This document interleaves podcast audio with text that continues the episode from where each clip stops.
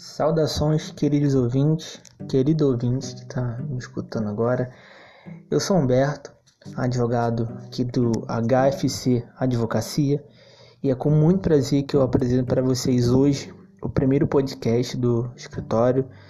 Iremos tentar trazer aqui com regularidade semanal assuntos com relação ao seu direito, principalmente nas áreas de direito previdenciário, trabalhista e direito do consumidor.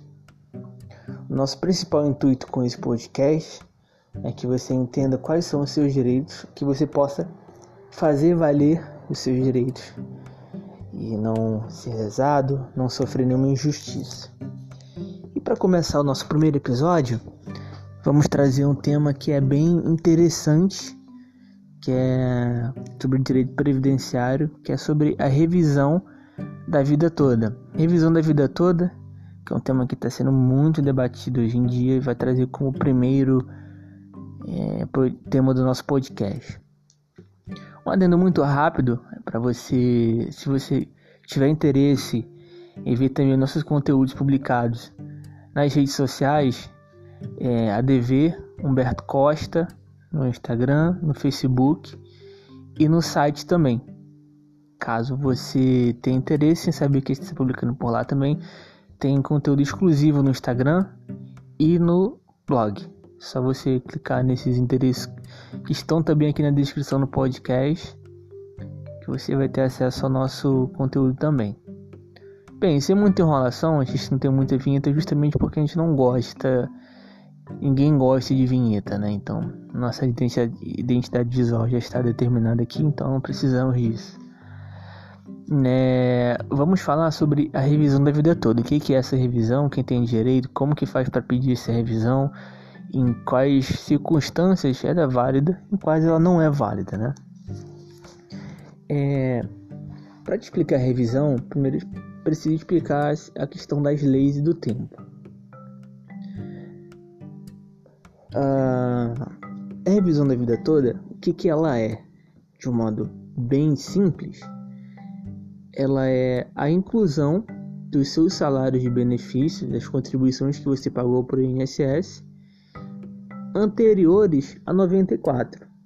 Aí você deve estar se perguntando, ué, mas se eu comecei a trabalhar antes de 94, as minhas contribuições de 94 para trás não valem de nada? É, sinto lhe informar, mas basicamente é isso.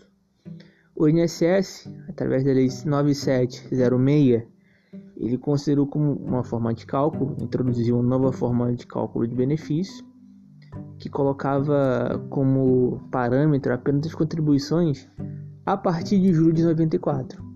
Então, a partir daí, a, o INSS, a Previdência, tem seguido esse entendimento.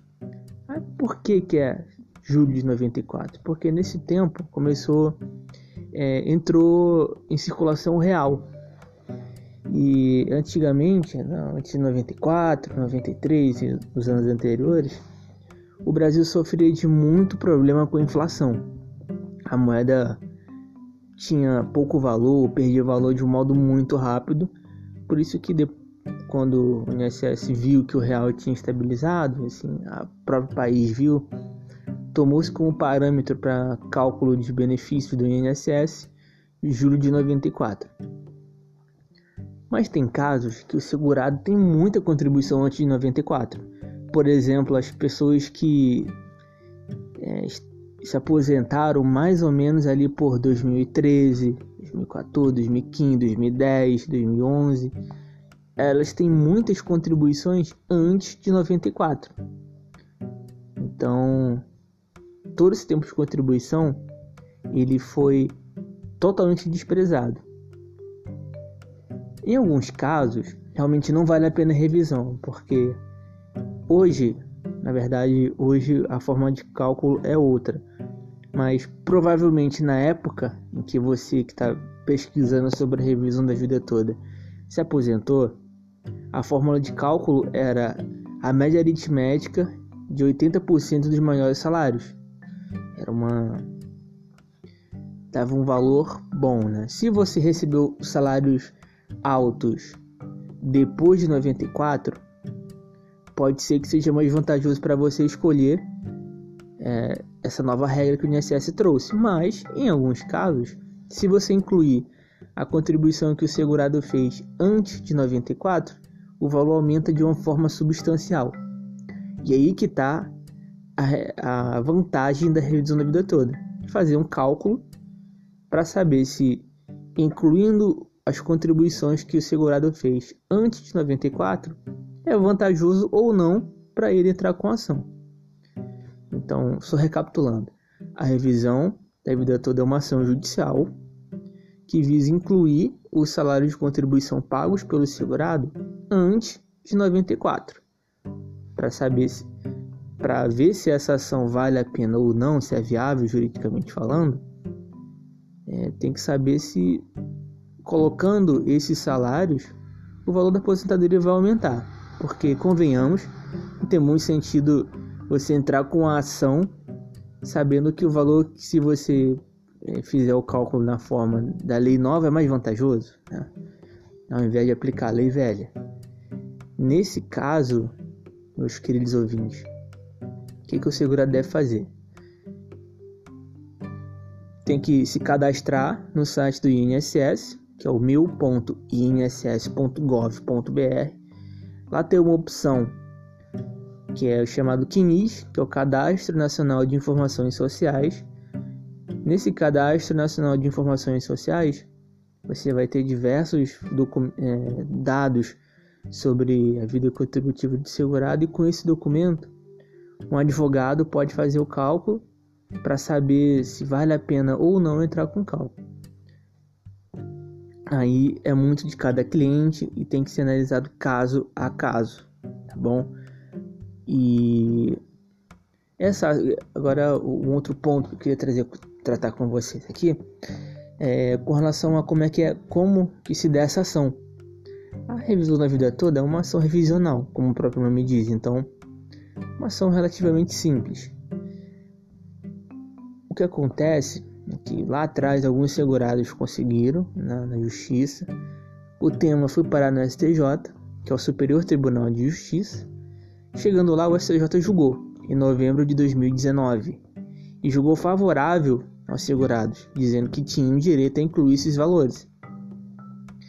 No entanto, o INSS recorreu. Depois que o STJ julgou, ainda cabe mais um recurso, que é o último, que vai para o STF, que é o Supremo Tribunal Federal. Esse recurso foi é, tido como repercussão geral em agosto de 2020.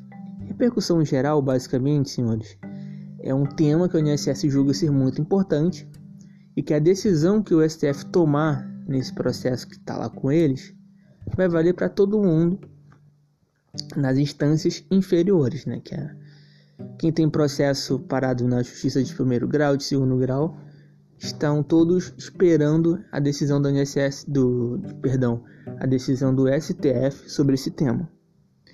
Atualmente, como que tá? Atualmente, o último movimento que eu vi do processo Semana passada, o ministro Edson Fachin estava incluindo como amicus curiae um instituto de previdência que representa os trabalhadores.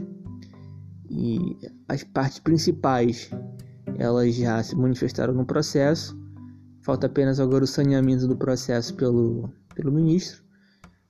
Particularmente, eu acredito que vai demorar pelo menos mais um ano eu estou gravando esse podcast no dia 2 de abril de 2021. Me corrijam e comentem aqui embaixo se vocês virem ou souberem que foi julgado antes. Que se for, é muito melhor do que a minha previsão, né? Então, senhores, o conteúdo que eu trouxe hoje foi esse. Espero que tenha ajudado a vocês. Se você caiu de paraquedas nesse podcast aqui nesse vídeo, e sabe de alguma pessoa que trabalhou bastante antes de 94 que possa ter direito à revisão, é, manda esse vídeo para ele compartilhe nas suas redes sociais, que é muito importante.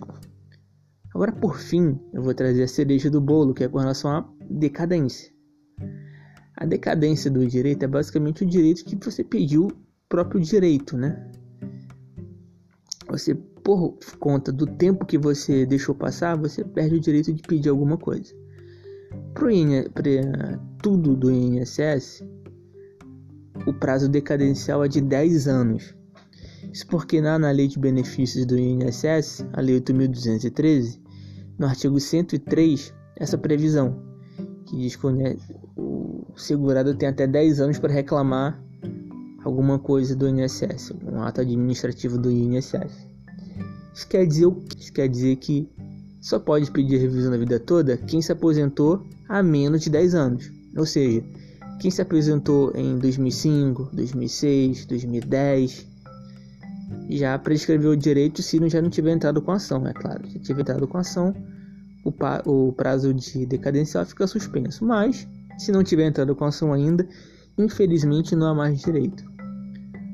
Como eu disse, eu estou gravando a data desse podcast no dia 2 de abril. Então, tem direito os segurados de 10 até caso 11.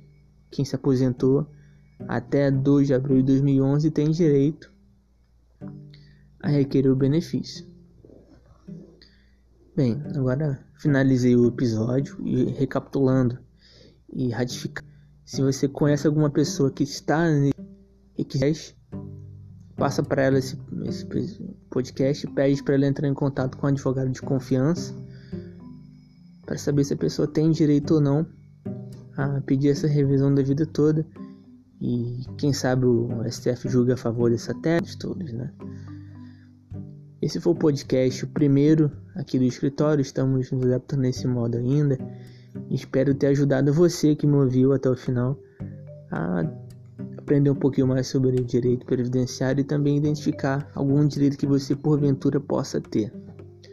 Só falando novamente que estamos nas redes sociais, Instagram, Facebook e um blog, advhumbertocosta.com e nas redes sociais advhumbertocosta. Ficaremos muito gratos se você compartilhar esse episódio nas suas redes sociais, no seu grupo de WhatsApp, de Telegram. E toda quinta-feira nós postaremos algum conteúdo aqui relacionado a direito previdenciário, direito trabalhista ou direito do consumidor. É isso, nosso podcast, primeiro episódio, acabou por aqui e até quinta-feira que vem.